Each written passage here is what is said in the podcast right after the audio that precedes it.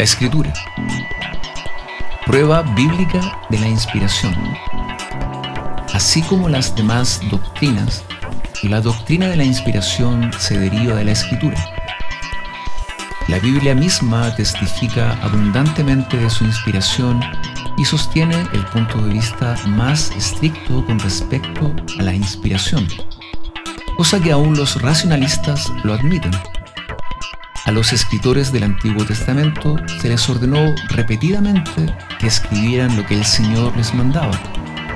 Los profetas tenían conciencia de ser portadores de un mensaje divino y por lo tanto lo presentaban usando fórmulas como así dice el Señor, la palabra del Señor vino a mí, el Señor omnipotente me mostró, etc. Estas fórmulas se refieren muchas veces a la palabra hablada, pero se emplean también en relación a la palabra escrita. Incluso es muy probable que Isaías se refiere a su propia profecía escrita cuando dice, consulten el libro del Señor y lean. Isaías 24, 16. Los escritores del Nuevo Testamento citan muchas veces pasajes del Antiguo Testamento como palabras de Dios o del Espíritu Santo. Mateo 15:4. Pablo habla de sus propias palabras como palabras que el Espíritu le había enseñado y afirma que es Cristo quien habla por medio de él. Su mensaje a los tesalonicenses es palabra de Dios. Finalmente, dice en el pasaje clásico acerca de la inspiración, toda la escritura, refiriéndose a los escritos sagrados del Antiguo Testamento que mencionó en versículos anteriores, es inspirada por Dios y útil para enseñar, para reprender, para corregir y para instruir en la justicia. Segunda Timoteo 3:16. La naturaleza de la inspiración. Al considerar la naturaleza de la inspiración, es necesario primero prestar atención a dos perspectivas erróneas. A. La inspiración mecánica. El proceso de la inspiración ha sido concebido muchas veces como algo bastante mecánico o automático. Según este concepto, Dios sencillamente dictaba lo que los autores humanos de los libros de la Biblia debían escribir. Estas personas eran simples amanuenses del Espíritu Santo que registraban los pensamientos de éste usando las palabras que él escogía. La actividad mental de estas personas se encontraba en estado de reposo y no contribuía en forma alguna al contenido o forma de sus escritos. Así que incluso el estilo literario de la escritura es el estilo del Espíritu Santo. Sin embargo, las investigaciones han demostrado que este concepto es insostenible. La propia escritura demuestra que los escritores no eran simples instrumentos pasivos cuando producían sus libros, sino que eran autores verdaderos. En algunos casos, ellos mismos ofrecieron los frutos de sus investigaciones históricas, pues se refieren a estas, e incluso a veces mencionan sus fuentes de información, como en los libros de Samuel, Reyes y Crónicas. En otros casos, registraban sus propias experiencias personales, como en los Salmos, en los libros proféticos, en Hechos y en las epístolas. Además, cada uno escribía en su propio estilo literario. El estilo de Isaías no es como el de Ezequiel, ni el estilo de Pablo es como el de Juan. B.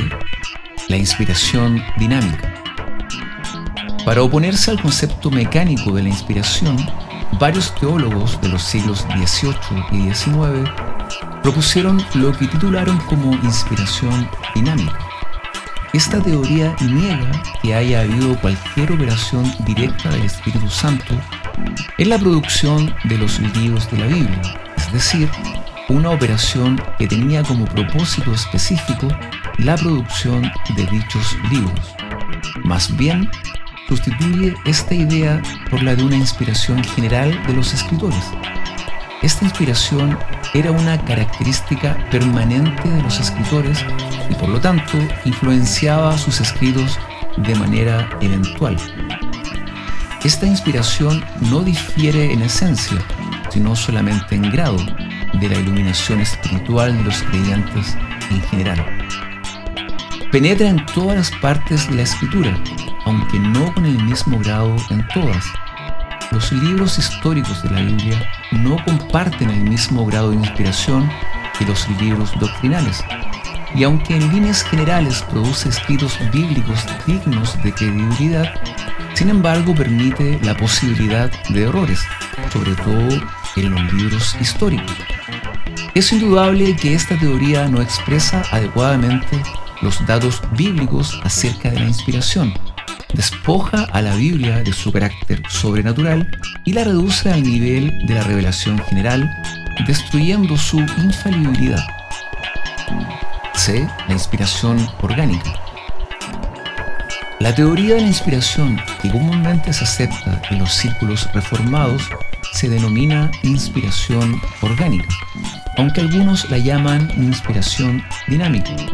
El término orgánica sirve para acentuar el hecho de que Dios no empleó a los escritores en un sentido mecánico, sino que actuó sobre ellos en forma orgánica, es decir, en armonía y consonancia con las leyes que rigen el ser interior de los escritores.